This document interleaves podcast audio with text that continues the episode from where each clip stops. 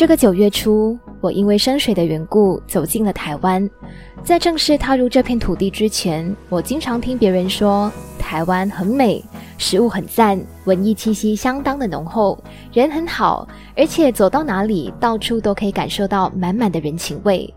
而来到台湾的第三个月，我还在适应当中，从衣食住行多个方面都还有很多需要调试的地方。我想，很多爱吃辣的马来西亚人在刚踏入这片土地的时候，会因为这里比较清淡的食物而感到有一些的不习惯。有的朋友呢，会难以习惯每个星期都要追着垃圾车倒垃圾的时候；还有的朋友到现在还没有办法接受这里的厕所竟然完全没有冲水管，厕纸甚至还分为可溶解性和非溶解性的，可以丢进马桶跟不可以丢进马桶的。虽然到现在还有种种的不适应，但是我对于台湾的憧憬依然不变。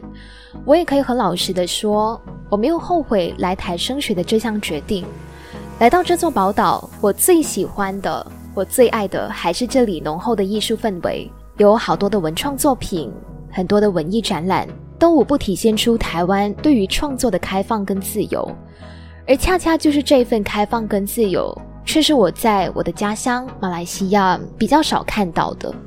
走进台湾是我在十七岁就拥有的一个梦想，走进台湾是一项坚定的决定。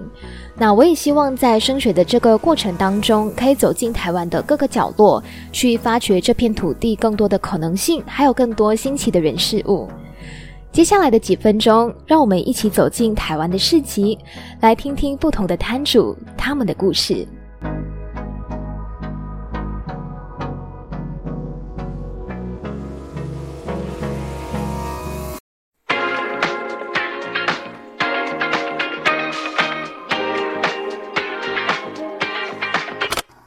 文字记录生活，用声音拼凑故事。生活世家。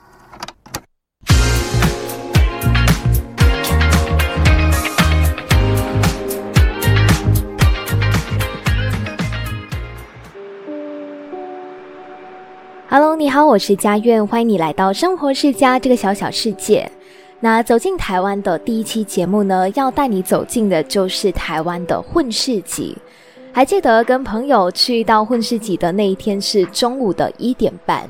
那我跟几个朋友从宿舍附近的大平林车站出发，就搭着捷运到忠孝复兴站，准备到位于台北市顶好广场的混世集。整个路程呢，大约是耗时了四十分钟左右。那我们在出门之前呢，就有看过了一次天气的预报，也已经做好了心理准备，说接下来傍晚的时间应该是会下起绵绵细雨。今天不是一个适合出游的日子。虽然是这样呢，我们一群人还是抱着非常开心的心情一起出来。但是最让我们感到措手不及的是，就在我们一下站的那一刻，真的就是一踏出广场的那一瞬间。大雨突然倾盆而下，甚至还刮起了大风。走到混世集的入口呢，你可以看到原本在路边开开心心的在摆着摊的摊主们，他们没有因为突如其来的大雨而显得很手忙脚乱，反而是一个一个就站起来，有条有理的拿起遮蔽物去盖着摊子里所摆卖的商品，避免他们被雨淋湿。很庆幸的是，这个市集没有因为这场突如其来的坏天气而临时取消。走着走着，你会看到一个很可爱的摊子，可能是因为我在马来西亚的老家有养着一只白色的贵宾狗，也可能是因为我现在在外国，然后对于家里狗狗的一种思念，我的脚步呢还是不由自主的走向那个贩卖着狗狗零食的小摊子。这个摊子呢，它叫做曼尼多。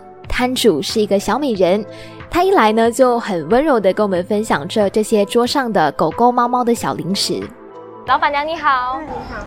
嗯，像这个的话是丁香鱼，对，就是我们平常如果我们有的在吃，呃，平常吃就是小鱼干那一类。然后这个是那个呃低波蛋蛋鱼，它是柳叶鱼，就是我们肚子有蛋的那个鱼。对，那其实鱼类的话对狗狗的身体其实。是还蛮不错的，因为像很多保健食品啊，狗狗不是要添加吃鱼油吗？对，那当然吃鱼油对狗狗皮肤是好的。那直接吃鱼的话，对它们的皮皮肤也是有帮助的。那我们鱼的话，还有这两个，这个是鲷鱼片，对，那还有这个是鲑鱼鸡肉条，对，那这两个有什么不同？哦，这个是直接是鲷鱼片，就是呃制作成的，直接烘干，哦好对，就是原肉块。那这个的话是鲑鱼加上鸡胸肉混合在一起。对哦，那如果老狗的话，这个也比较适合，因为这吃起来的话比较就是酥脆，比较容易咬。比较容易咬，这也很适合当那个训练的点心。哦对它一手就拿着，然后一手就可以把它掰断了。嗯对就是也对他们的口齿也比较不会有那么多的负担。嗯，对，那像丁香鱼的话，它就是属于鱼类里面呢含钙量最高的。对，所以就是对老狗狗的话，就是他们的膝关节啊要补钙什么的也可以吃。嗯。对，想说这些呃食物，它其实是适合那些，如果说我家有一些狗狗是生病了，它们还是可以吃这些零食的吗？还是可以的，因为我们的所有的品相啊都是人食等级的食材。哦对，就是老狗可以吃，猫咪也可以吃，我们人也可以吃。哦，对，就是 我们人敢吃，我自己敢吃的东西，我才会去给那些毛宝贝们吃。嗯，对，当你走进混市集，你会发现到这里有售卖着各种各样、非常不同风格的商品，不同种类的东西。有吃的，像是蛋糕啊、蛋挞、小点心，还有各种卖着包包、服饰的小摊子，还有一些非常精巧的手作啊、明信片、植物吊饰等等。但是在众多的文创摊子之中，曼尼多的老板娘却选择亲手制作了这些狗狗的零食。随着跟老板娘的聊天越来越深入，我才发现到，原来曼尼多这个品牌的创立跟开张背后有这一段相当勇敢又温馨的小故事。这些是我自己做的。对，因为主要我家有三只狗狗。对，那年纪都还蛮大了，嗯嗯年纪最大的已经十七岁，最年轻的十三岁。好大，对啊，那主要我我会来做，是因为我我离辞掉原本的工作，是为了陪我家狗，因为我怕说我在工作个我在打拼个两三年，那它可能从这这中间就离离开我了，我没办法在第一时间去照顾它们，然后我也觉得我怕我会后悔。嗯所以我就是辞掉原本的工作来保，就是来就是照多陪陪多陪他们，对，多花一点时间。那想说，哎，我原本就是在煮鲜食给他们吃，那不如就是我就把它做成一个品牌，让大家也知道，而且我觉得也可以推广，让大家知道说，就是因为很多市售的有一些肉干啊，那有些会比较软一点的，但其实是有增添加一些甘油。对，那不是说不好，只是它毕竟不是食物原料。对，那它为了是让它可以食物就是保存期限长一点，所以必须要添加的。嗯，那我自己的话是没有添加这些东西，那后来我也选择就是让我家狗狗可以吃到最新鲜的原肉食材，所以我才会自己做。明白。嗯不知不觉之中，也跟老板娘聊了好久。虽然那一天天气不是很好，外面下着倾盆大雨，但是很可爱的是，你还是会看到有很多的主人带着家里的毛小孩来到曼尼多的摊子前面去试吃这些狗狗的零食，还有跟老板娘进行互动。这些毛小孩，他们有的穿着雨衣，有的在推车里面乖乖的坐着，但是他们的一双大眼睛还是忍不住一直往外面探去，好像是在探索着新世界那样。也有的毛小孩被小主人抱着，一边撒着娇，口中一边咬着老板娘所给的小零食。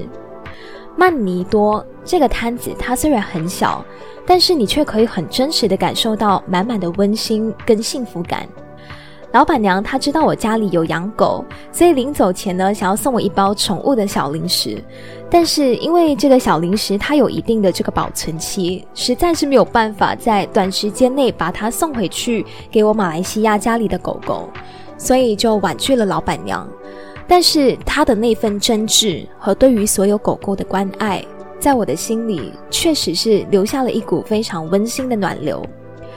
如果你来到混市集，刚好你的家里又有养只猫猫狗狗，诶，你又碰巧遇到曼尼多的老板娘在摆摊，你就不妨可以到摊子前面去找老板娘聊一聊吧。我是佳苑，第一期的走进台湾，带你走进了台湾的混市集，跟曼尼多的老板娘相谈。下一期下一站，我们又会遇到什么样新奇的人事物呢？欢迎你继续留守着生活世家这个小小世界，让我们一起走进台湾的各个角落。我们下期节目再见，拜拜。